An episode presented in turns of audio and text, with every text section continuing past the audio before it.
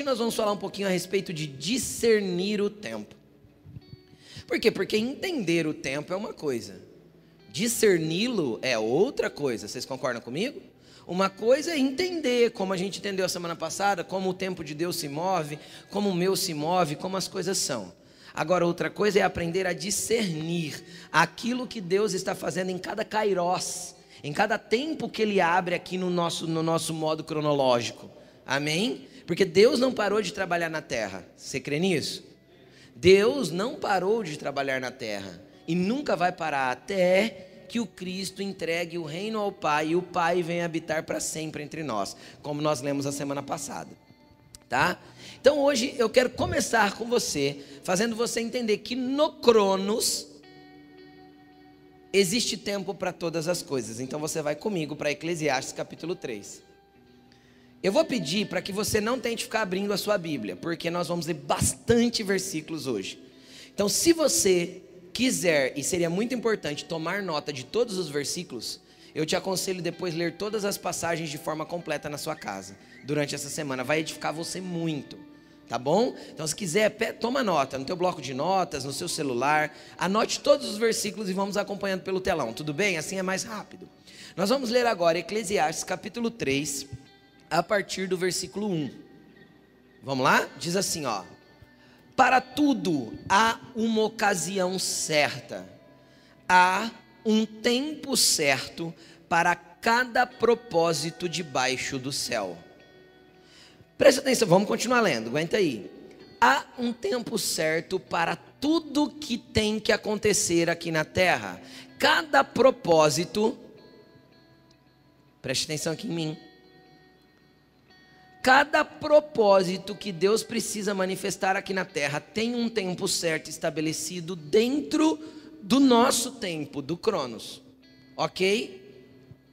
E aí diz o seguinte: tem tempo de nascer e tempo de morrer, tempo de plantar e tempo de arrancar o que se plantou, tempo de matar e tempo de curar, tempo de derrubar e tempo de construir tempo de chorar e tempo de rir, tempo de prantear ou de lamentar e tempo de dançar, tempo de espalhar pedras e também de ajuntá-las, tempo de abraçar e tempo de se conter, tempo de procurar e tempo de desistir, tempo de guardar e tempo de jogar fora tempo de rasgar e tempo de costurar, tempo de calar e tempo de falar, tempo de amar e de odiar, tempo de luta e tempo de viver em paz. Deixa eu te explicar uma coisa. Muitas vezes existe um conto de fadas que nos faz pensar que viver na terra, principalmente quando a gente fala que tem Deus no coração ou que tem Jesus na vida, será uma eterna bonança e que tudo sempre vai dar tudo certo. Eu imagino que se você já frequenta a igreja há um tempo já aceitou Jesus um tempo, você já percebeu que não é isso. Por mais que tenham mentido para você no dia que você recebeu Jesus, acho que você já entendeu que isso não tem nada a ver. Por quê? Porque a sabedoria de Salomão deixa muito claro aqui quando ele vem explicando. Existe tempo na terra que você vai estar chorando, e existe tempo que você vai estar se alegrando. Existe tempo que você vai estar abraçando todo mundo, mas existe tempo que você vai ter que se conter. Nós vivemos um tempo de conter esses tempos atrás, não vivemos? E agora estão ameaçando que a gente tem que viver de novo. Existe tempo de celebrar e tempo de ficar triste. Por quê? Porque Jesus deixou claro quando disse assim: ó, no mundo vocês terão aflições, mas não deixe o seu coração ficar perturbado. Eu venci o mundo por vocês.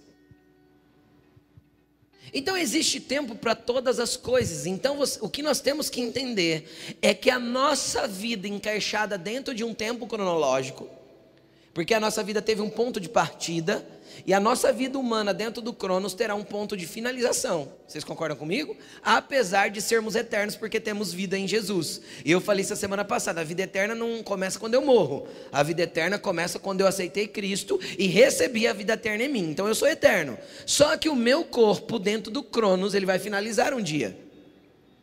A não ser que Jesus volte e já me insira na eternidade, sem que eu morra. Do contrário, eu vou ter um ponto final. Vocês certo? Aqui no Cronos. Dentro de todo esse espaço de tempo, existe tempo para todas as coisas.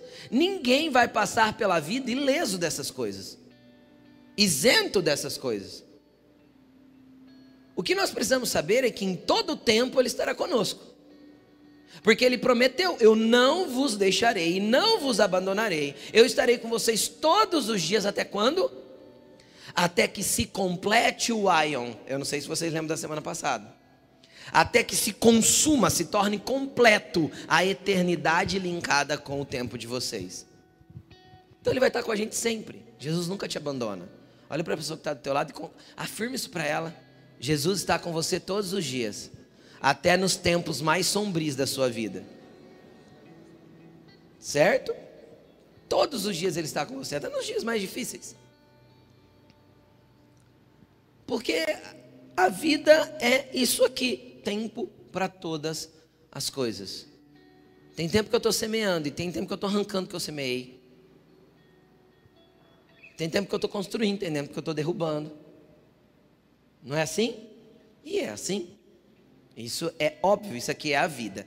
Tá, mas o que que, que, que isso tem a ver? Tem a ver que se a vida é feita de ciclos de tempos, correto? Abre-se um tempo, fecha outro, fecha um tempo, abre outro, não é assim? Fecha um tempo, abre outro tempo. Então é importante que eu venha discernir em qual tempo eu estou inserido. Que tempo estou vivendo? Isso é muito importante. E dentro de cada tempo também tem as estações. E eu quero que você venha comigo. E eu quero dar três exemplos primeiro de homens que deixaram de discernir o tempo e acabaram tendo consequências não muito legais. E eu quero vir com você primeiro exemplificando esses homens, para que você tenha entendimento da importância de discernir o tempo. Vamos lá, vamos começar com Abraão e Moisés. Gênesis 15, do 12 ao 14. Quiser tomar nota do texto, toma nota do texto. Gênesis 15, do 12 ao 14. Vamos lá, diz assim: ó, ao pôr do sol, Abraão foi tomado de sono profundo e eis que vieram sobre ele trevas densas e apavorantes. Então o Senhor lhe disse: Saia, saiba que os seus descendentes serão estrangeiros numa terra que não lhes pertencerá, onde também serão escravizados e oprimidos por quatrocentos anos. Mas eu castigarei a nação a quem servirão como escravos, e depois de tudo sairão com muitos bens. Preste atenção que Deus estava falando para Abraão numa visão. Ele estava tendo ali uma visão noturna ou um sonho, algo que Deus ali visitou ele na hora de um sono profundo e revelou algo para ele. Ele chegou em Abraão e disse: Abraão, seus descendentes estarão escravos numa terra que não é a terra de vocês por 400 anos. Deus deu um prazo, que prazo era esse que Deus deu? Um prazo cronológico. Dentro do nosso tempo, Deus estabeleceu um prazo para Abraão. Obviamente, Abraão morreu, veio seu filho Isaac, Isaac teve Jacó, Isaac morreu. Quando Jacó era velho, eles vão para o Egito com José. Então começa a contagem desses 400 anos. Só que eu quero te mostrar uma outra coisa, que está em Êxodo, Êxodo 12, 40. Preste atenção nisso aqui. Êxodo 12, 40. Ora, o período que os israelitas viveram no Egito foi de 430 anos. Então Deus errou nas contas. Que Deus falou 400, mas eles acabaram por ficar lá 430. Agora deixa eu te contar o que estava acontecendo. Quando estava prestes, Deus estava prestes a trazer a libertação para o povo, levantar alguém que os tirasse do Egito. Deus fez um homem chamado Anrão, é assim que se diz mesmo. Anrão, o filho dele era Arão, ele era Anrão. Ele se casou com Joquebed. É. é, ele se casou com Joquebed. A Joquebed ficou famosa agora na musiquinha. Para quem não conhece, vai no YouTube e escreve assim, ó, Joquebed. Você vai ver a música que a gente está falando. Parece uma praga de tanto que entra na cabeça a musiquinha. Mas tá bom. Então, Arão casou com Joquebed e eles tiveram um filho chamado Moisés, num momento que Faraó, por medo, por que medo? Porque o povo israelita era prolífero. A Bíblia diz que eles tinham muitos filhos e os filhos dos israelitas não morriam. Não tinha problema de saúde. Apesar de serem escravos, Deus os abençoava. E eles se tornaram mais fortes, isso está escrito em Êxodo 1. Eles se tornaram mais fortes e mais numerosos do que os egípcios. Ou seja, tinha mais israelita no Egito do que egípcio. E eles começaram a ficar com medo. Então o faraó baixa um decreto, não é de agora que, que, que governam por decreto, impondo as coisas para o povo. Isso não é novo, não há nada novo debaixo do sol, disse Salomão. Tá bom? Então o faraó impôs um decreto que dizia que todo menino, todo, todo filho israelita que nascesse, se fosse homem, ele morreria. Recém-nascido, ele deveria ser morto. Mas Arão e Joquebede teve Moisés e eles esconderam Moisés por três meses. E depois eles lançaram Moisés no rio, a filha do faraó encontrou e Moisés acabou morando, crescendo no palácio do, Egito, se tornando um príncipe do Egito. Por que um príncipe? Porque ele era filho, neto do faraó, filho da filha. Ele era neto do faraó e automaticamente ele era sobrinho do, do outro faraó no qual ele enfrentou depois para tirar o povo do Egito. Ok? Ele era sobrinho, né? Aquele faraó que entrou era irmão dessa mãe de Moisés aí adotiva. Deus fez isso justamente porque ele, o libertador que teria que agir no Egito precisaria ter portas abertas para entrar no palácio. E quem é da plebe, principalmente da classe de escravos, não entra no palácio, entra. Mas o príncipe entra. E ele tem direito e autorização de entrar. Então você pode ler na Bíblia que Moisés chegava e ia lá para a sala do trono do faraó e não pedia nem licença. E por que ele não pedia licença? Porque ele tinha direito de estar lá. Ele era um dos príncipes do Egito. Quem está entendendo o que eu estou falando? Ok? E aí Deus colocou Moisés lá para quê? Para deixar Moisés pronto para o dia da libertação. O povo tinha que sair de lá, Deus tinha que intervir. E Deus tinha dado um plano, Deus tinha dado um prazo 400 anos. Estava chegando o tempo, correto? 50 anos antes do prazo de Deus, Moisés nasceu. 50 anos. No ano 350, Moisés nasce. Quando Moisés estava com 40 anos, eu não sei se no espírito Moisés começou a sentir alguma coisa, ou se por ver a realidade ele começou a ficar indignado, porque às vezes a gente fica inconformado com a realidade que estamos vendo. Quem já viu um ato de injustiça na terra e, e pensou assim: eu preciso fazer alguma coisa contra isso? E quando eu sou da plebe, eu não posso fazer nada, mas quando eu sou entre, eu estou entre os príncipes, eu tenho voz para fazer alguma coisa. E Moisés estava entre os príncipes. Quem está entendendo o que eu estou falando? Estão comigo?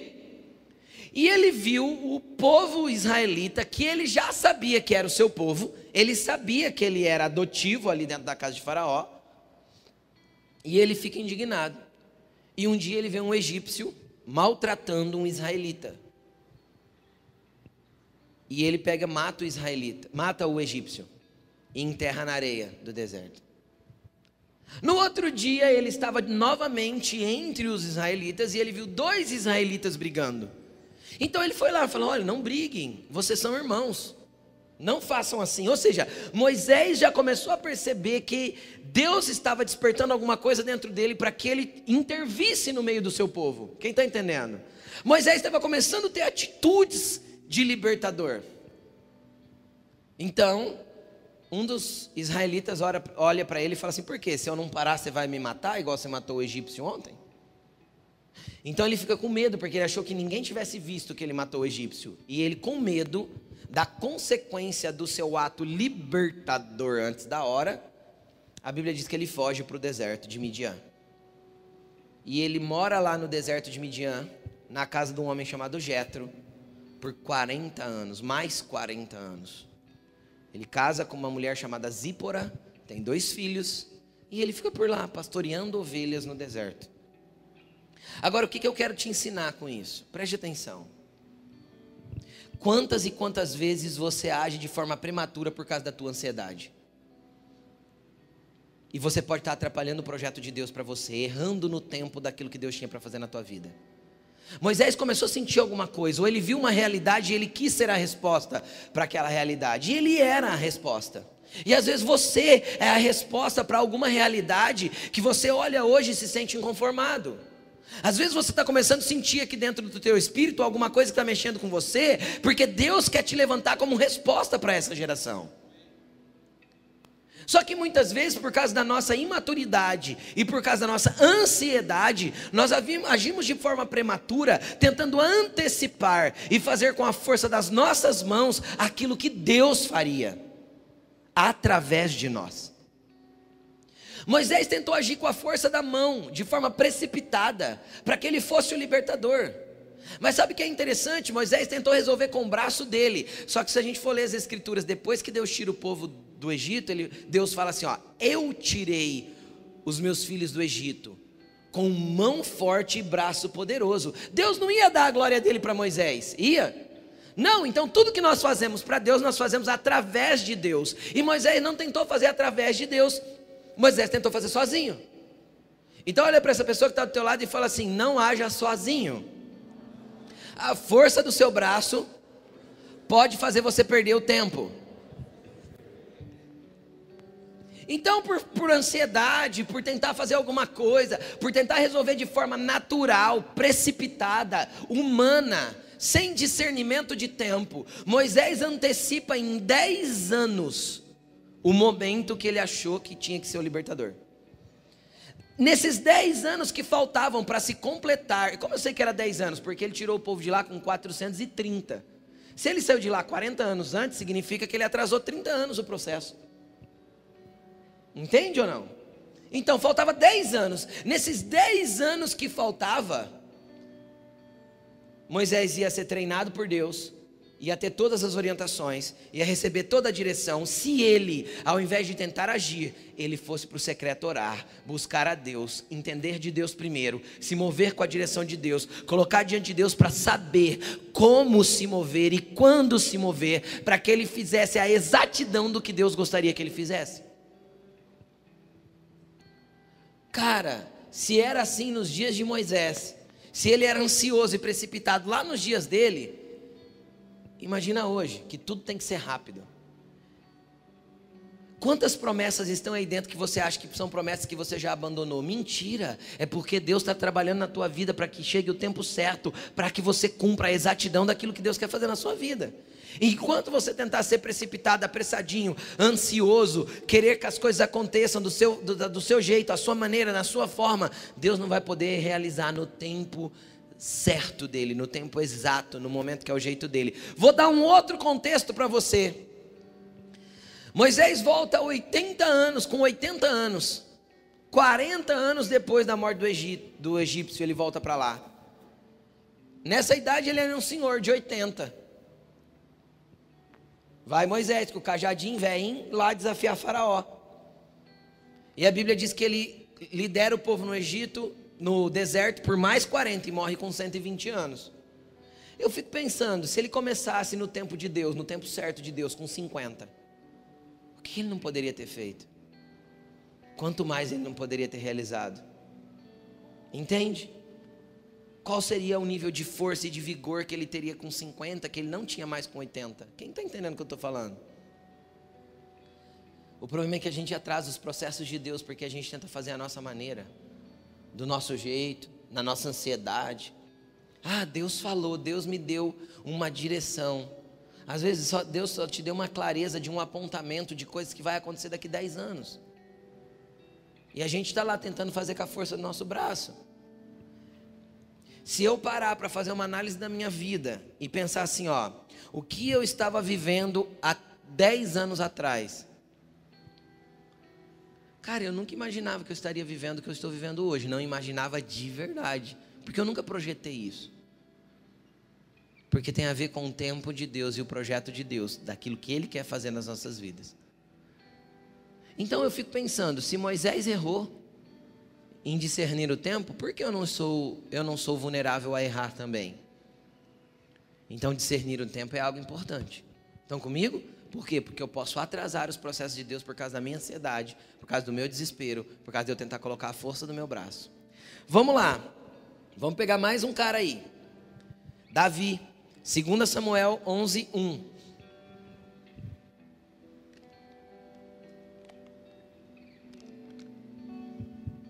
Na primavera, época em que os reis saíam para a guerra, Davi enviou para a batalha Joabe com seus oficiais e todo o exército de Israel.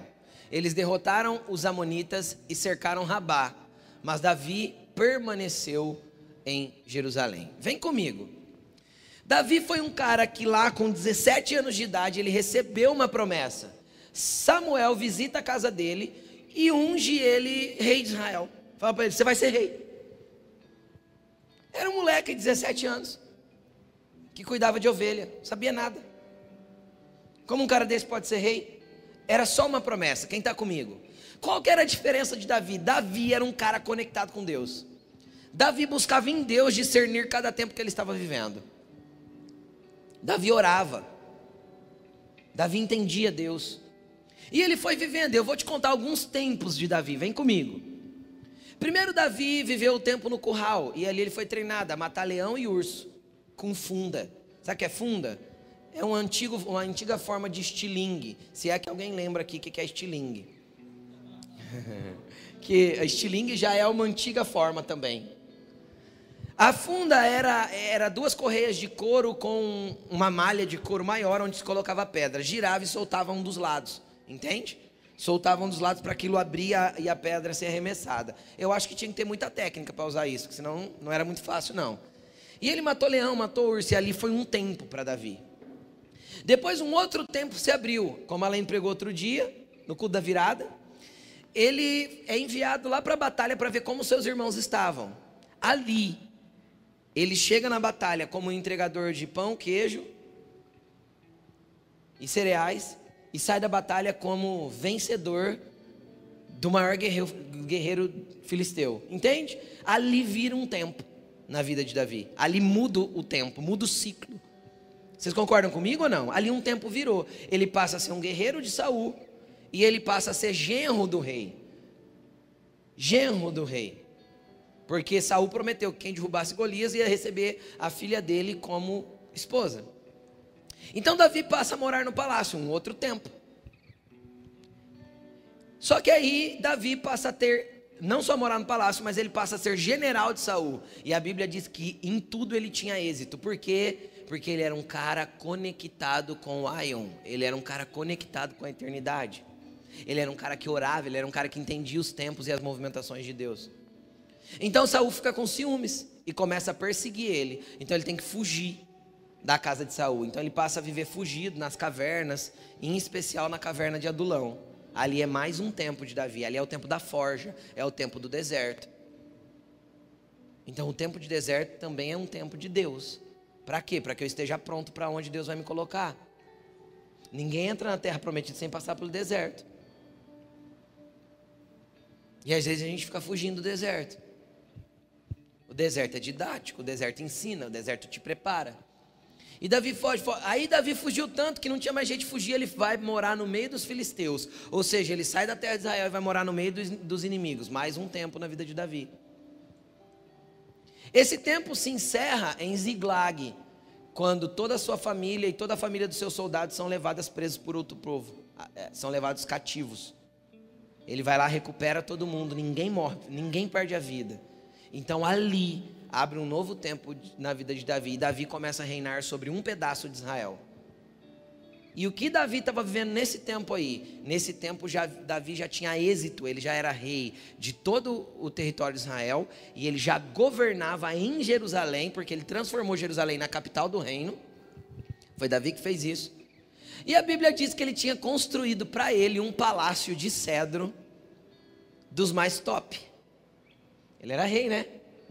Construiu um, um palácio, dois andares, fez um terraço legal, colocou umas camas king size, televisão de LED, tela plana de 65 polegadas. Entendeu? Pegou uma banda larga, boa. Davi estava na pompa, estava no luxo, era um tempo que ele estava vivendo. Para quem morou em caverna, chega o tempo de morar nos palácios. Se continua ouvindo Deus, vai chegar o tempo de Deus te abençoar, sem dúvida. É só andar na direção dele. Só que aí, dentro deste tempo, ele não vivia o tempo de ser rei e de ser rei dentro de um conforto. Ok, coloca o versículo para mim de novo. Dentro de todo o tempo existem as estações. Dentro de todo o tempo que Deus der para você viver, de todo ciclo, e deixa eu te explicar uma coisa: pode ser que os ciclos de tempo na sua vida demorem três anos, quatro anos, sete anos. Se você parar para analisar a tua vida um pouquinho, você vai perceber que quase todos os ciclos da sua vida têm tempo exato. Principalmente você que é mais velho, que já viveu mais para fazer essa análise. Se você parar em casa, sentar com a tua esposa e falar, vamos analisar os ciclos da nossa vida, você vai perceber que quase todas elas fecham mais ou menos no mesmo período.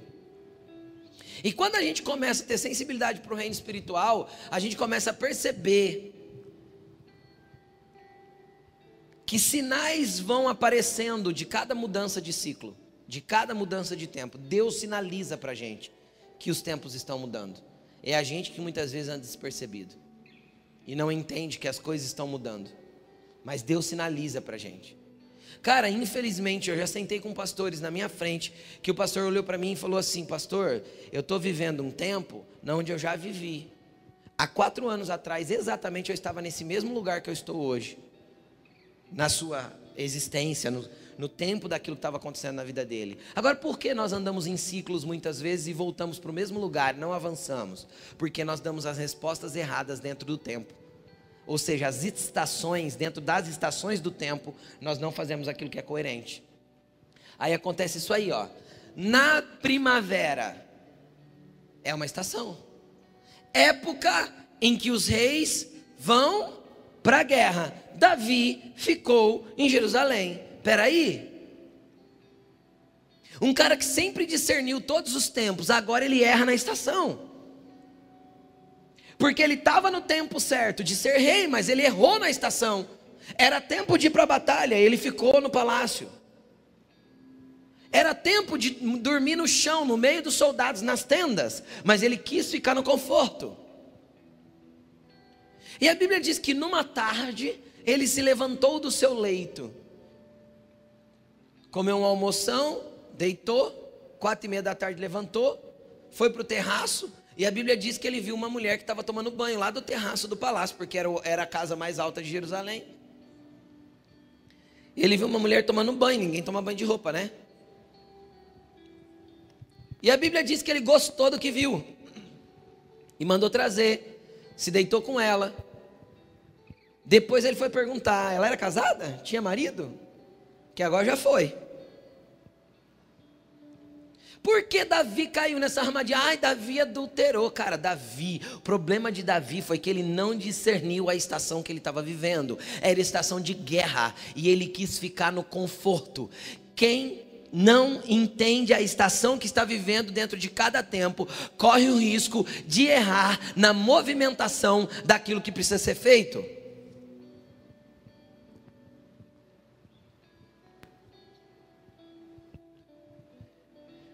Imagina você, nessa época nossa, assim, fresquinho, igual tá esses dias. Esses dias ainda tá fresquinho, né, gente? Não, mas vamos pegar um dia aqui em novembro, fez calor? Fez calor em Rio Preto em novembro? 36, 37, não foi? Aí você levanta cedo, coloca uma camiseta, coloca uma blusa de lã, joga uma jaqueta de couro por cima, enrola um cachecol, coloca uma blusa, mas lá fora tá 36 graus. Aí você coloca uma calça de moletom por baixo, você que é mulher coloca uma leg, aí joga um jeans por cima, duas meias, luvas e sai para a rua para trabalhar. Primeiro vão te chamar de louco, Depois você vai passar mal no meio do dia, vai cair tua pressão, você vai para o hospital com certeza. Por quê? Porque você está usando a roupa inadequada para a estação.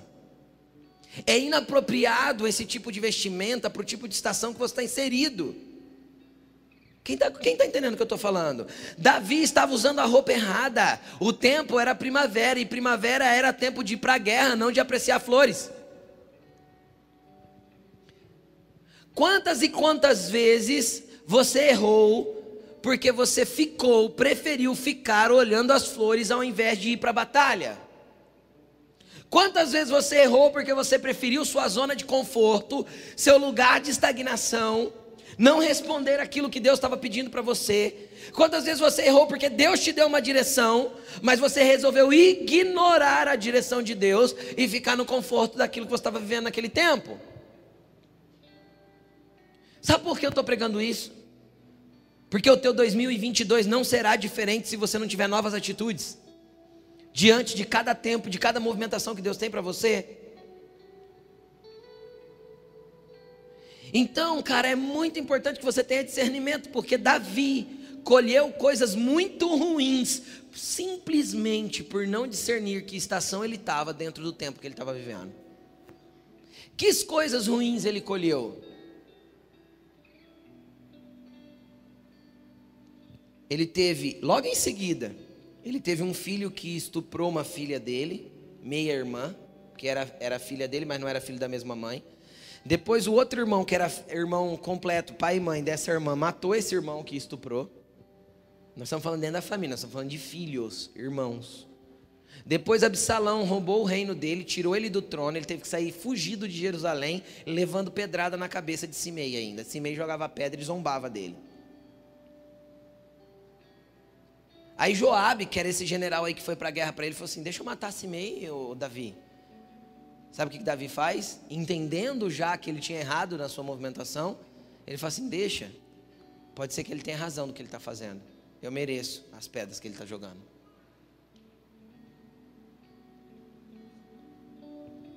Então, cara, o problema é a consequência. Davi teve que viver todo um ciclo, voltar a morar fugido, voltar a fugir do próprio filho, voltar para aquele lugar lá, sabe, lá de trás. Sabe aquele retrocesso na vida? E às vezes a gente fica se perguntando, não sei, as coisas para mim não vai. Parece que eu dou dois passos para frente, três para trás. Parece que as coisas não andam, nunca nada avança. É lógico que não. A gente nunca para para discernir o que Deus está tentando mostrar. A gente nunca para para entender qual é a movimentação de Deus para nós. A gente segue a vida baseado nas nossas vontades, no nosso desejo, do jeito que a gente quer. Davi viu uma mulher nua. Ele, ele sequer tentou recusar o desejo é, pecaminoso que surgiu dentro dele mulher ele tinha. Davi não era um cara solteiro, não. A Bíblia diz que ele tinha, se eu não me engano, era 12 mulheres. Ele tinha um harém. Só que ele tinha que olhar para outra lá fora. Isso é desejo pecaminoso. Agora, por que, que ele foi olhar para outra lá fora? Ele foi olhar para outra lá fora porque ele não estava onde ele tinha que estar. Tá. Porque se ele tivesse na guerra, ele estava lá como estrategista que ele era, como rei que ele era, dirigindo um povo para ampliar o reino. Só que em vez de ampliar o reino, ele estava fazendo caca. Deus quer que você seja alguém que amplie o reino dele sobre a terra, mas enquanto você ceder aos seus desejos, sem se atentar à movimentação que Deus tem sobre a sua vida, você vai continuar fazendo caca. Enquanto eu priorizar os meus desejos, a vontade de Deus, os meus desejos vão me dirigir, vão me levar para um lugar que eu não queria estar. Olha para a pessoa que está do teu lado e fala assim: ó, os teus desejos te, te levam para onde você não quer estar. Os meus desejos são ruins. Se Davi, que era um cara de Deus, a Bíblia diz assim: ó, Davi, homem segundo o coração de Deus. Se o homem segundo o coração de Deus tinha desejo ruim dentro, o que é que sobra para nós? Você é cheio de desejo ruim aí dentro, cara. Você é cheio de desejo ruim aí dentro, mulher. Se eu ceder aos meus desejos, eu não vou chegar em lugar nenhum é aquela vidinha medíocre de três passos para frente, dois para trás. Não avança. Por quê? Simplesmente porque era primavera e eu não, tinha, eu não estava onde eu tinha que estar. Eu não estava onde Deus queria que eu estivesse. Eu simplesmente vivia Davi resolveu viver aleatoriamente. Meu desejo primeiro, dormir é mais gostoso, curtir meu palácio novo é mais gostoso, minha cama chegou novinha agora, eu quero descansar. Já lutei bastante. Vou ficar na tranquilidade. Vou ficar no palácio. O erro de Davi não foi pegar Batseba, matar Urias. O erro de Davi foi ter não discernido o tempo. A estação que ele estava dentro do tempo. Amém, gente? Estão comigo?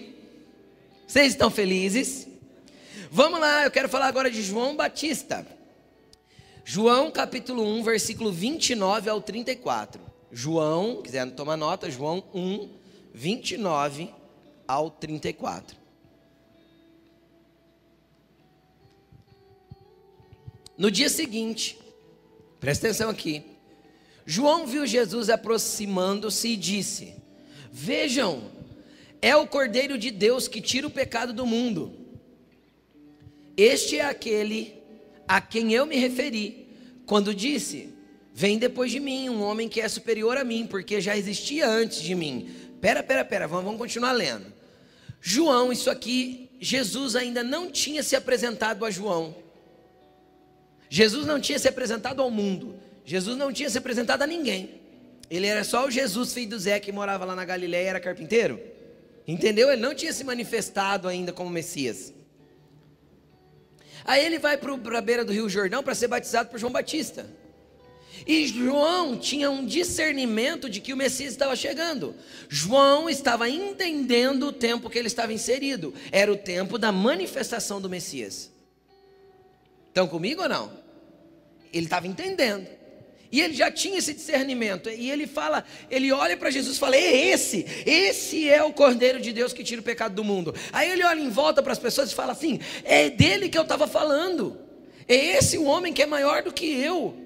Porque ele já era antes de mim. Ou seja, Jesus nasceu seis meses depois de João. Ele era antes de João porque ele é desde a fundação do mundo. Amém? Vamos continuar. Eu mesmo não o conhecia. Olha o que, João afirma: eu não conhecia ele. Mas por isso é que vim batizando com água, para que ele viesse a ser revelado em Israel. Cara, olha o discernimento de João. Eu estou batizando nas águas para preparar um caminho para que, ele, que ele venha, para que ele se manifeste aqui. Vamos continuar. Então João deu o seguinte testemunho: Eu vi o Espírito descer dos céus como uma pomba e permanecer sobre ele. Eu não teria reconhecido se aquele que me enviou a batizar com água, quem que enviou ele para batizar com água? O próprio Deus. Não tivesse me dito, aquele sobre quem você vir o Espírito descer e permanecer, esse é o que batiza com o Espírito Santo. Eu vi e testifico que este é o Filho de Deus. Cara, deixa eu te falar sobre João Batista. João Batista foi um cara que, é a mesma coisa, ele, ele, ele discerniu o tempo que ele estava vivendo. E o que ele fez? Nos dias de João Batista, vem aqui comigo. Para uma pessoa receber perdão de pecado dentro do contexto da lei, porque eles viviam ainda dentro do contexto da lei, para receber perdão de pecado eu tinha que ir no templo levar um sacrifício. Levava lá um animalzinho para imolar, porque só tem perdão de pecado com sangue derramado. Isso é o um mundo espiritual que, que, que é assim. Isso é lei espiritual. Então tinha que levar um animalzinho para ser sacrificado para eu ser perdoado. Aí João abre um novo tempo. Qual que é o novo tempo que João abre? João começa a pregar no deserto e dizer: arrependam-se, é chegado o reino dos céus. E eu marco esse sinal de arrependimento através de uma imersão na água. Ninguém nunca tinha feito isso antes. Quem inventou o batismo foi João, por Deus, mas foi João. Se tem alguém que é inventor do batismo por direito, João Batista. João Batista. Batista não é sobrenome, hoje é, né? Batista significa aquele que batiza. Então João inventou o batismo. Entendeu? A ideia era dele. Quem está entendendo o que eu estou falando? E ele desabilitava um tempo para habilitar um novo tempo. Como assim, pastor? Cara, imagina os líderes, os, os líderes religiosos da época ouvindo João falar assim: ó, não precisa levar sacrifício mais não. Vem aqui, se arrepende, se batiza que está tudo certo. Ou seja, ele estava desabilitando uma estrutura religiosa para habilitar um tempo de arrependimento. Estão comigo? E, e é o que, que acontece? Por que, que ele estava fazendo isso? Ele deixou claro: porque eu estou preparando o caminho para o Senhor. Quando perguntam para ele, João, quem é você? O que, que ele responde? Eu sou. Aí ele cita o texto do profeta: a voz que clama no deserto, prepare um caminho para o Senhor. João entendeu quem ele era. Ele era o cara que estava fazendo o quê? Dentro do tempo dele, dentro daquele tempo da manifestação do Messias, preparando o caminho. Ele discerniu isso. E ele discerniu quem o Messias era. Aí, Jesus, os discípulos de Jesus começaram a batizar as pessoas também. Está escrito na, na, na, Bíblia. Aí os discípulos de João ficaram com inveja, com ciúmes. Foi lá em João e falou assim: Ó, oh, os discípulos do Jesus que você batizou aí outro dia, falou que ele é o Messias, eles estão batizando. Como se eles dissessem assim: Ó, oh, a invenção é sua, você vai deixar outro fazer? Aí João responde a seguinte coisa: importa que ele cresça e eu diminua.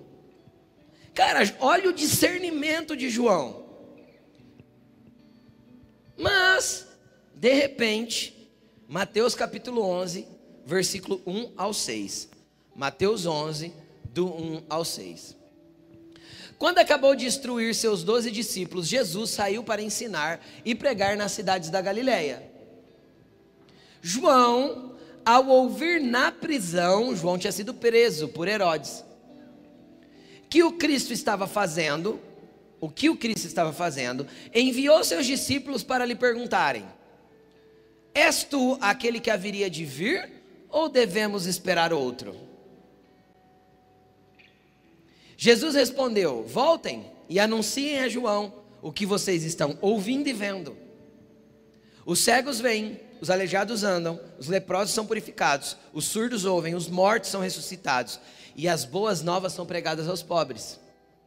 Feliz é aquele que não se escandaliza por minha causa. Essa foi a resposta de Jesus para os discípulos de João enquanto João estava preso. Sabe o que aconteceu? João foi preso. João foi preso e quando ele é preso, ele se escandaliza com Jesus, porque Jesus não foi nem fazer uma visitinha para ele. Jesus, que insensível, não foi visitar João. João fica escandalizado com isso. E aí sabe o que acontece? As emoções de João deturpam o seu entendimento de estação dentro do tempo. O tempo era da manifestação do Messias, o entendimento era que ele cresça e eu diminua. Mas aí, quando ele diminuiu o tanto que ele tinha que diminuir, e Cristo cresceu o tanto que tinha que crescer, então aí eu acho ruim. Aí os meus sentimentos, todos misturados agora dentro de uma prisão, atrapalham o meu discernimento que a estação mudou. A estação era do João batizando, mudou, agora é do Cristo se manifestando. Afinal, ele só veio abrir o caminho. O que que João tinha que ter discernido? Cara, se o Cristo chegou e o meu trabalho é só preparar para ele chegar, o meu acabou. Estão entendendo ou não? João tinha que ter discernido o seguinte: bom, virou a estação. Tô, gente, ó, encerra a fila do batismo que acabou. Por que acabou? Porque quem tinha que se manifestar se manifestou, eu só preparei o caminho. Se alguém tivesse que ter que ser batizado agora é por ele, eu não batizo mais. Quem está entendendo? Eu preparei o, o espaço, agora é ele que vai manifestar. Ele não discerniu a mudança de estação. E ele continuou batizando. Quem está entendendo o que eu estou falando? E o Cristo se manifestando. Como ele não parou, o que, que Deus teve que intervir? Tirar ele de cena, usando Herodes. Só que ele é tirado de cena e depois ele perde a cabeça. Por que ele perde a cabeça? Porque o cabeça da igreja estava sendo colocado no lugar. Entende? Parece trágico, mas não é trágico. É propósito. Jesus entendia o que ele tinha que fazer e João não entendeu. Jesus olha para os discípulos dele e fala assim: os filhos do João, Volta lá na cadeia, fala para o João que vocês estão vendo e ouvindo. Conta para ele que o Cristo está manifesto. que não tem que esperar mais ninguém, que ele estava certo quando ele, ele disse quem eu era. Ah, ó, e fala para ele que feliz é aquele que não fica escandalizado por minha causa. Feliz é aquele que não fica com mimimi por causa do que Deus está fazendo na vida do outro. Esse é mais um problema. A igreja muitas vezes é cheia de inveja, de ciúmes, de disputas. Você tinha que ser.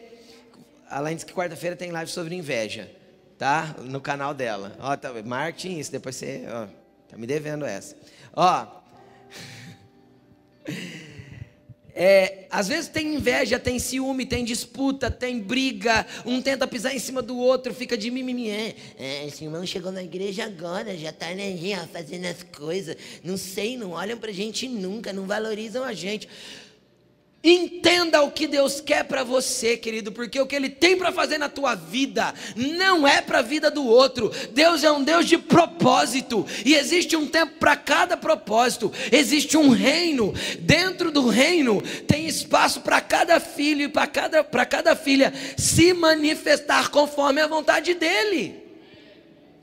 Para de disputa, de briga, de mimimi, de rancor. Para de se escandalizar com os outros. Ai, o fulano não veio me visitar. Às vezes o fulano está tão focado no propósito dele, no que ele tem que fazer, que ele não tem tempo de parar de curar os enfermos, dar vista para os outros, fazer o que ele tem que fazer para ir te visitar, porque ele vai te visitar só para acariciar suas feridas, de alguém que não entendeu o discernimento do tempo. Deus não é um Deus que fica lambendo ferida de ninguém cura a tua alma nele e entra no propósito que ele tem, para que você viva a exatidão do que ele tem para você. Enquanto você ficar se remoendo nas feridas da cadeia, ai, estou preso. Eu que pus Jesus no ministério. Não, para para pensar, não foi? Pensa que João não pensava isso? Eu creio que sim. Na minha imaginação aqui, eu creio que sim. Eu que projetei ele para o ministério, porque fui eu que batizei ele. Eu que falei para todo mundo que ele era o Messias. Agora ele nem me visitar não vem? João ficou escandalizado com Jesus. Aí, que ele fica escandalizado com Jesus, ele menospreza Jesus. É você mesmo? Ou eu espero outro? Ele menospreza quem o outro é, e às vezes a gente menospreza quem o outro é, porque a gente não acredita na unção que ele recebeu de Deus. Sabe por quê? Porque a gente acha que ele não é digno, porque ele, a gente acha que ele tinha que fazer uma coisa para mim, ele não fez, porque a gente acha que ele não me serviu do jeito que tinha que servir, porque tem a ver com os meus critérios, mas os critérios de Deus não são os meus. Quem anda focado, querido, Jesus era focado. Jesus entendia tempo. Muito. Muito. Quer ver? Lucas 4, 16 ao 21. Quiser anotar? Lucas 4, 16 ao 21. Aguenta aí, gente, mais 10 minutos eu cabo. Ele foi a Nazaré, onde havia sido criado. Ele foi para a terra que ele, que ele cresceu, amém? Que ele foi criado, lá em Nazaré. No dia de sábado entrou na sinagoga. A sinagoga era como se fosse a igreja local da cidade, entendeu? Lá em Nazaré, a cidade de Nazaré tinha uma igreja local que Jesus frequentava. Como era do seu costume, lá ele ia, todo sábado ele estava lá. Entendeu? Quem que ele era? Era Jesus, filho do Zé, da Maria, dono da marcenaria. Entendeu? É, estava lá. E ele levantou-se para ler. Ele se levantou para ler. E por que ele pôde se levantar para ler? Porque a partir dos 30 anos é que o homem tinha autorização para falar na sinagoga. Ele tinha, ele tinha acabado de completar 30. Vem comigo. Foi entregue para ele o livro do profeta Isaías. Ele abriu e encontrou o lugar onde estava escrito. Olha só. O Espírito do Senhor está sobre mim porque ele me ungiu para pregar boas novas aos pobres, ele me enviou para proclamar liberdade aos presos e recuperação de vista aos cegos, para libertar os oprimidos e proclamar o ano da graça do Senhor, ou o tempo da graça do Senhor. Olha o que ele completa. Então, fechou o livro, devolveu ao assistente, sentou-se. Cara, ele subiu, ele veio na frente, falou, voltou para o lugar dele. Mas olha o que aconteceu. Na sinagoga, todos tinham os olhos fitos nele. A leitura dele não foi normal. Ele só leu. A leitura dele não foi comum. Algo aconteceu ali no, no mundo do espírito. Algo se movimentou. Sabe quando a pessoa volta para o lugar todo mundo faz assim? Todo mundo sabia quem ele era. Olha o que ele fala. Então ele começou a dizer-lhes, lá do lugar dele, sentadinho. Ele falou assim: ó, hoje Tempo. Entendimento de tempo. Hoje se cumpriu a escritura que vocês acabaram de ouvir. Jesus tinha discernimento exato do tempo que ele estava abrindo. Ele tinha acabado de chegar do deserto, tentado por Satanás, vencido as tentações, e a Bíblia diz que ele foi para Galiléia cheio do poder do Espírito Santo. Então ele abre um livro para ler. E quem tem discernimento de tempo e está cheio do Espírito Santo, cara, quando pega uma leitura comum para fazer, todo mundo olha e fala assim: que leitura é essa? Então ele fala: hoje, hoje, hoje inicia um tempo. Hoje começa a manifestação dessas escrituras. Eu sou a resposta do que está escrito aí. Aí sabe o que acontece? Olha só, seguindo. Próximo verso. Todos falavam bem dele e estavam admirados com as suas palavras de graça, com as palavras de graça que saíam dos seus lábios. Todo mundo falou: "Nossa, Jesus mudou". Uia, né? Ficaram admirados, falavam bem dele, mas perguntavam: "Não é este o filho do Zé?" Eles ficavam naquele questionamento entre o natural e o sobrenatural que Deus estava fazendo na vida do outro. Porque para eles, Jesus era o filho do Zé, que já tinha morrido, que agora assumiu a, a marcenaria do pai. Aí eu acho que um olhou para o outro e falou assim: a estante lá da tua casa não foi ele que fez? Aí foi, ué, foi. Ele foi agora, uns três meses atrás, ele instalou lá em casa. E o outro perguntava assim: e a tua mesa? Não foi ele que entregou esse dia? Foi. Então, então como que ele está falando desse jeito aí agora? Ele não é o filho do Zé? É, então, mas está falando diferente, né? Enquanto a gente fica no questionamento do que Deus está fazendo na vida do outro, Deus não tem tempo para fazer na tua vida, porque você está reparando mais o que Deus está fazendo na vida do outro do que aquilo que Deus pode fazer na sua. Sabe que a Bíblia diz que ali ele não pôde realizar muitos milagres, porque eles estavam mais preocupados em perceber o que Deus estava fazendo na vida do outro do que o que Deus podia fazer na própria vida deles. Então, quem fica preocupado com a vida do outro perde o discernimento do tempo. Quem fica preocupado com o que Deus está fazendo na vida do outro, ai meu Deus, você viu? Fulano trocou de carro.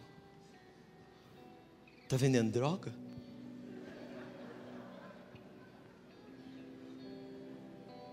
Enquanto você está perdendo tempo para tentar discernir o que o outro está fazendo, você está perdendo tempo de não discernir o que Deus pode fazer na tua vida. Quem anda olhando apenas para o chão, tentando fazer as coisas com a força do seu braço, só o que está em volta, não consegue olhar para o céu para entender o que o céu quer manifestar em você. João 7, do 1 ao 9. Depois disso, Jesus percorreu a Galileia, mantendo sempre deliberadamente longe da Judéia, porque ali os judeus procuravam tirar-lhe a vida. Mas ao se aproximar a festa judaica das cabanas, onde todo mundo ia para Jerusalém, os irmãos de Jesus lhe disseram, os irmãos do irmão mesmo, filho do Zé da Maria, os outros filhos do Zé da Maria, você não vai sair daqui e ir para a Judéia? Para que os seus discípulos possam ver as obras que você faz? Ninguém que deseje ser reconhecido publicamente age em segredo. Visto que você está fazendo essas coisas, mostre-se ao mundo pois nem os seus irmãos criam nele. Continua aqui. Então Jesus lhes disse: Para mim ainda não chegou o tempo certo, mas para vocês, qualquer tempo é certo. Entenderam? Os discípulos de Jesus, os irmãos de Jesus chegaram e falaram assim: Ô, bonitinho que quer aparecer, cura todo mundo aqui, porque você não vai para a Judéia lá, que é onde os profetas vêm, onde as coisas acontecem. É mais ou menos assim: quer ser ator? Vai para o Rio de Janeiro. Quer ser cantor sertanejo? Vai para Goiânia. Entendeu ou não? Você quer ser profeta? Vai para Jerusalém. O que você está fazendo aqui na Galileia? Vai ter festa lá, ó, tá assim Jerusalém. Vai lá, faz uns milagres lá. Você não quer ser reconhecido publicamente? Jesus olha para eles e fala assim: então, para vocês qualquer tempo é certo. Para mim não. Quem busca glória humana, qualquer tempo, qualquer oportunidade, ele acha que é a oportunidade certa de manifestar aquilo que Deus está fazendo através da vida dele. Quem busca glória humana acha que onde tem multidão é o lugar que ele deve aparecer. Às vezes Deus quer te levar para os menores lugares para poder te forjar lá para que você esteja pronto para o tempo certo dele. Então não busca as multidões. Jesus não buscava as multidões, Jesus buscava discernir o tempo certo daquilo que ele tinha que manifestar. Quando ele foi para Jerusalém, ele chegou chegando, jumentinho zero quilômetro.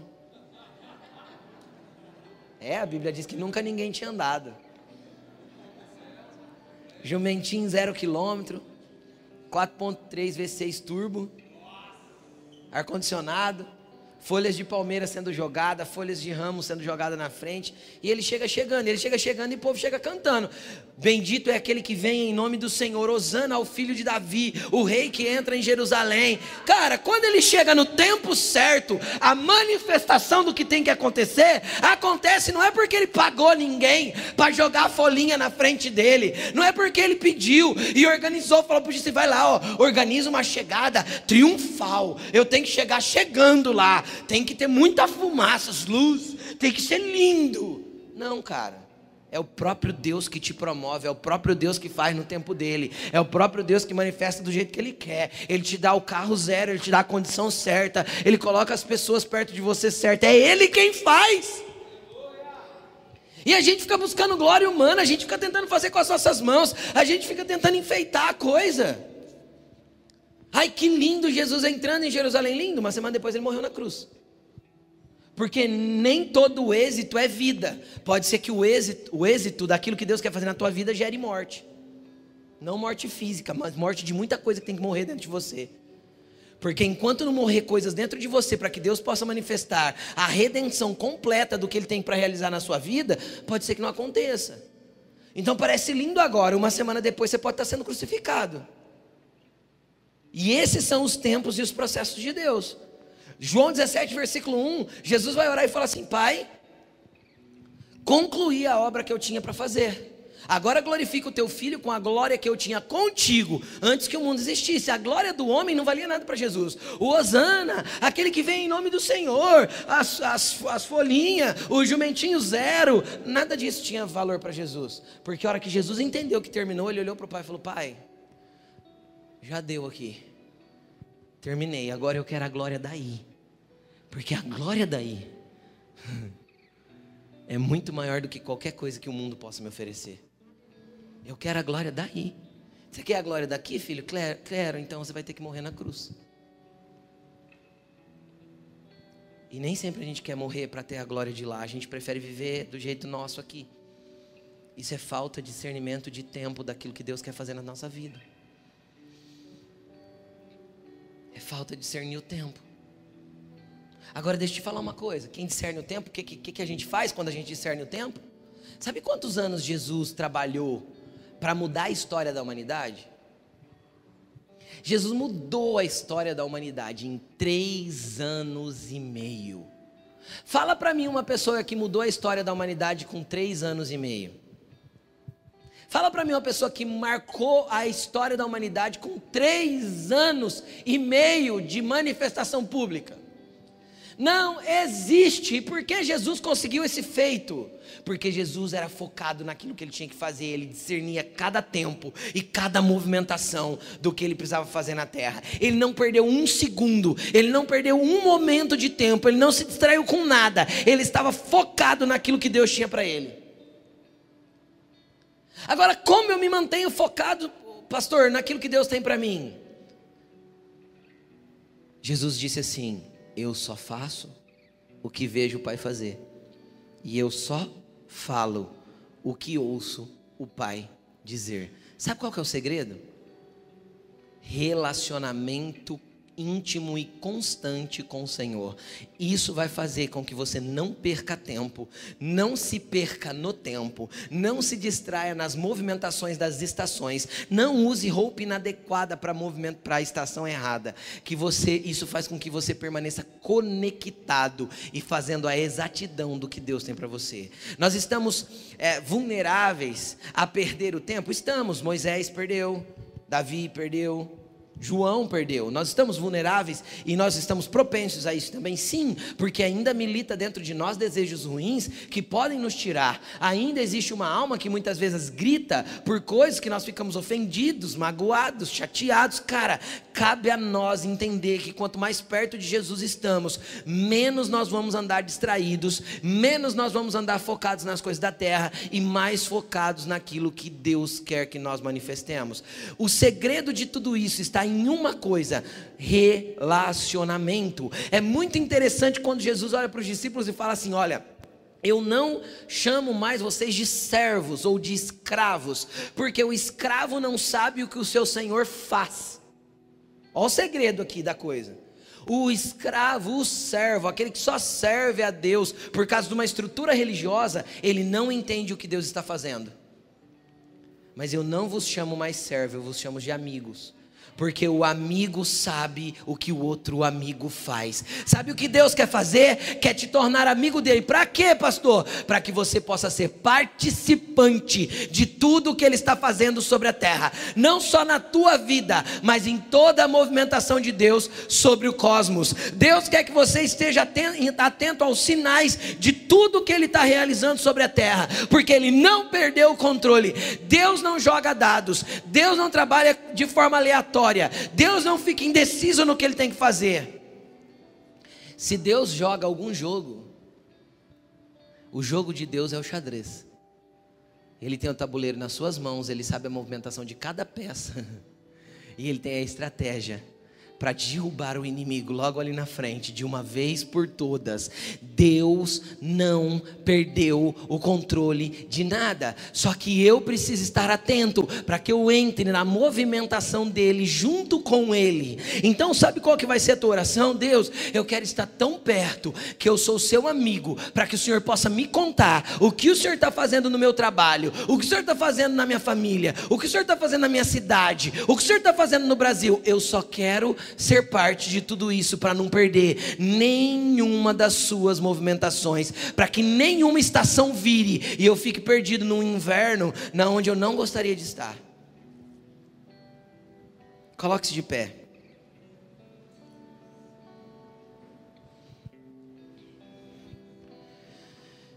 Eu quero ler um último versículo. Já de pé com você. Coloca para mim Mateus 16, versículo 1. Olha isso aqui. Preste bastante atenção.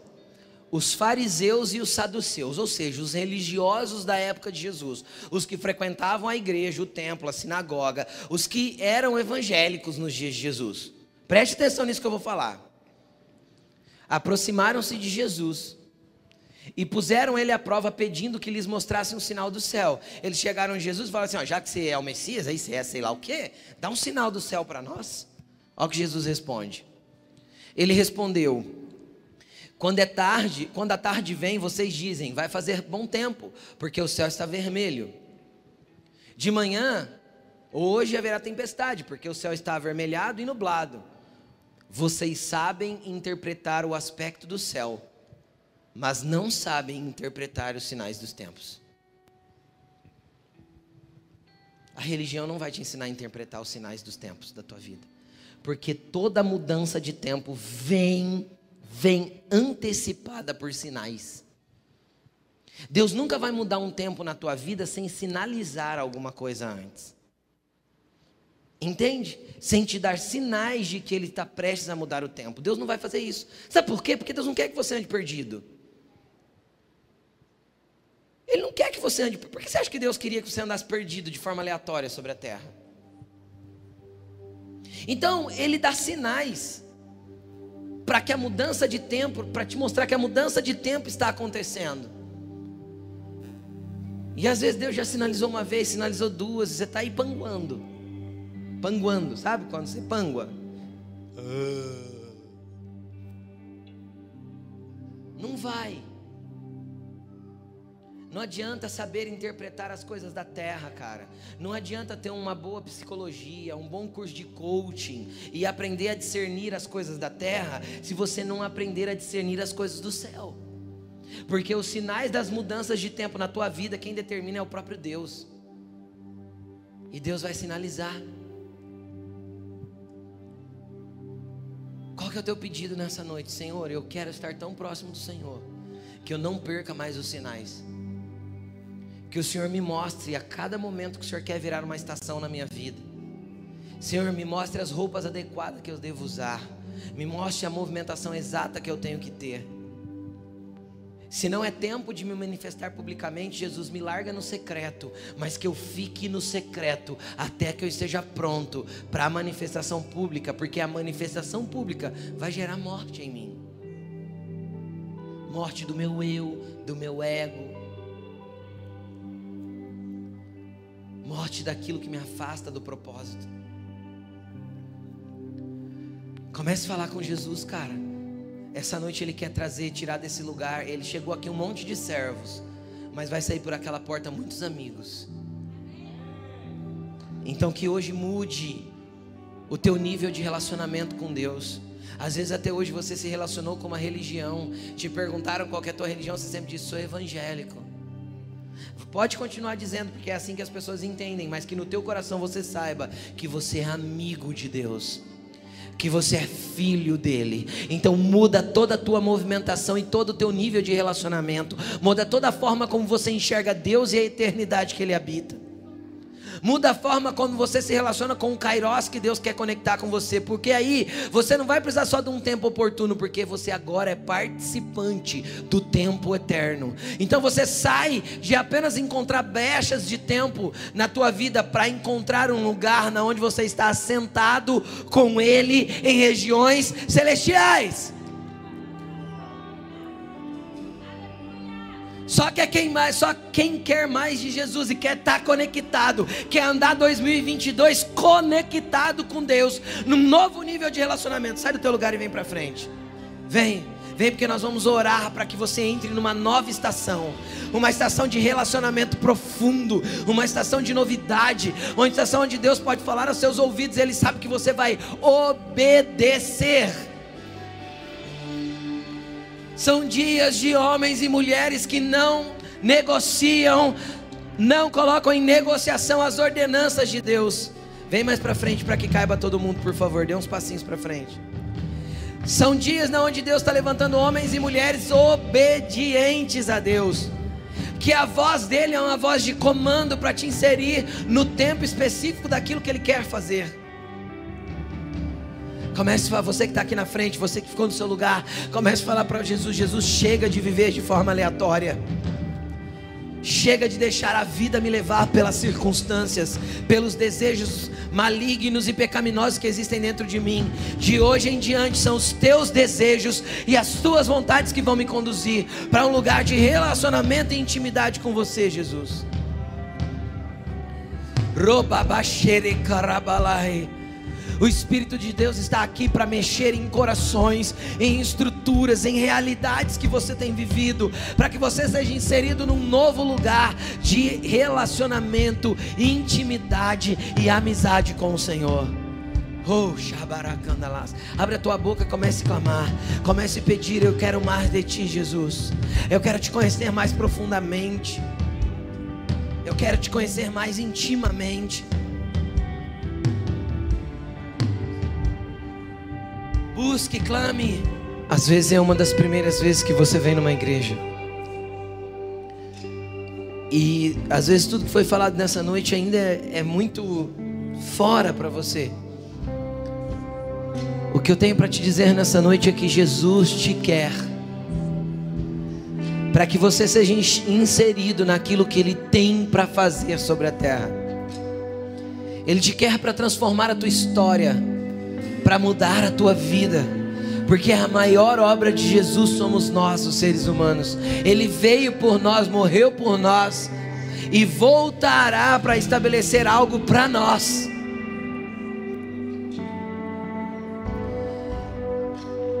Então feche os seus olhos e fala assim: Senhor, obrigado pelo teu amor, mas eu quero te entender mais. Fala para Jesus, me deixa te entender melhor, porque eu preciso estar mais perto.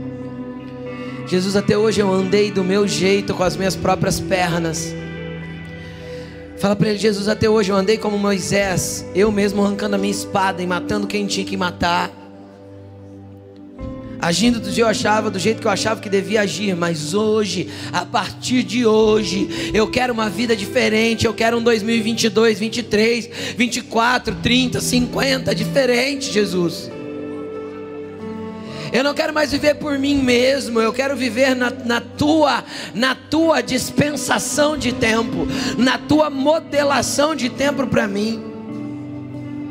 Eu quero cumprir com exatidão cada movimentação que o Senhor tiver para mim, para que eu coopere com o que o Senhor está fazendo.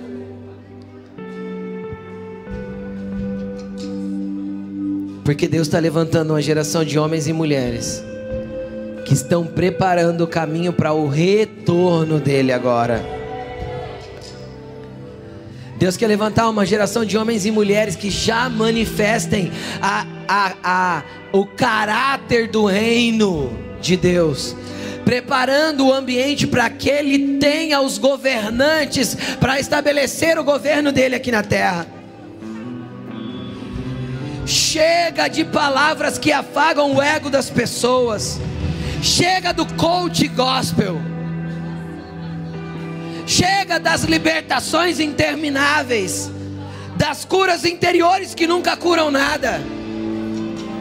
Jesus quer levantar uma geração de homens e mulheres inegociáveis que não colocam e nem flertam com o pecado.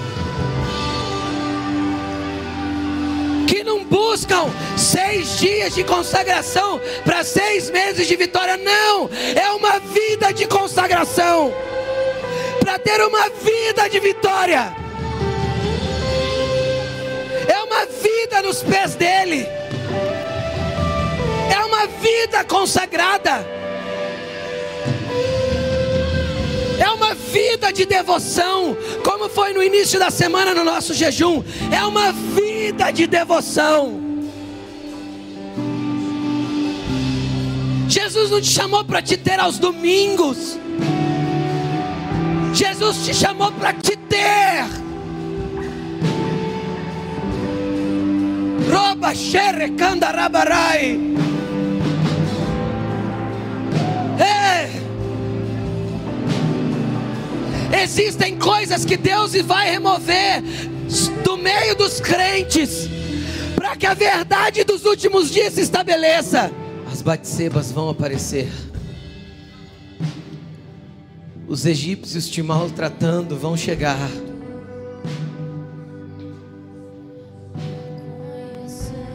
As prisões podem até acontecer, o, o desespero na alma pode até abater. As pessoas podem te escandalizar. Não perca o foco. Responda ao que Jesus te pede, cara. Ele quer uma vida de devoção. Ele te quer todos os dias na presença dele. E a tua vida nunca mais será a mesma. Você vai experimentar qual é a boa, agradável e perfeita vontade de Deus para a tua vida. Mas para isso, sabe o que tem que acontecer? Transforme-se, mudando o seu modo de pensar. O que você, do jeito que você pensou até 2021, foi um. A partir daqui, o teu modo de entender e discernir os tempos precisa mudar. O teu modo de pensar e de enxergar a vida, a partir da perspe perspectiva da eternidade, precisa ser inserido na tua mente.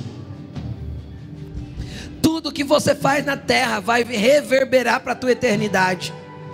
Então a terra é o preparatório do eterno. Se ela é preparatório do eterno, como você vive a preparação? Hoje Jesus está mudando formas de pensar, justamente para que você possa experimentar a boa, agradável e perfeita vontade de Deus. Sabe o que, que eu tenho orado esses dias? Eu tenho orado para o Senhor assim, Senhor eu quero andar tão conectado que eu quero enxergar as coisas da perspectiva que o Senhor enxerga. Porque se a minha visão terrena é limitada, a visão do Senhor é eterna e é macro. Então eu tenho pedido para Ele, Senhor, eu quero enxergar as coisas do jeito que o Senhor enxerga. Porque do meu jeito eu mato um, mato dez. mas do jeito dele, eu tenho compaixão, longanimidade, benignidade, bondade, mansidão, fé, temperança, domínio próprio. Do meu jeito eu cedo a todos os meus desejos ruins. Do jeito dele eu falo assim: ó, não faça a minha vontade, mas a sua. Crucifica o meu eu para que eu possa viver a tua vontade. Eu tenho pedido para ele, Jesus, deixa, quando, quando eu tiver que ministrar a tua palavra, Senhor, me faz ministrar das regiões celestiais para a terra e não o contrário. Porque se vir do Senhor as pessoas vão ser transformadas, mas se vir de mim elas vão ser só informadas.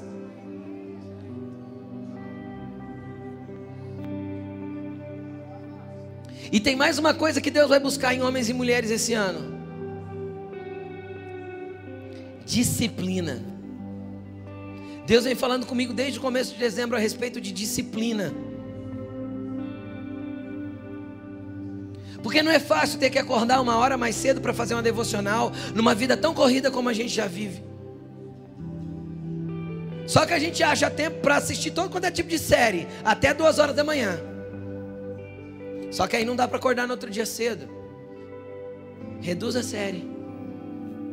Assiste dois capítulos a menos. Dorme mais cedo, levanta mais cedo para ficar uma hora, uma hora e meia na presença de Deus antes de sair para o teu dia. Provérbios diz, o próprio Provérbios que falou, o próprio Salomão que falou que tem tempo para todas as coisas, ele disse assim: ó, Deus ama a disciplina. Então que você entre num lugar de ser disciplinado com as suas rotinas espirituais. Para que Deus possa fortalecer o teu espírito e você possa crescer nele a cada dia. Em nome de Jesus.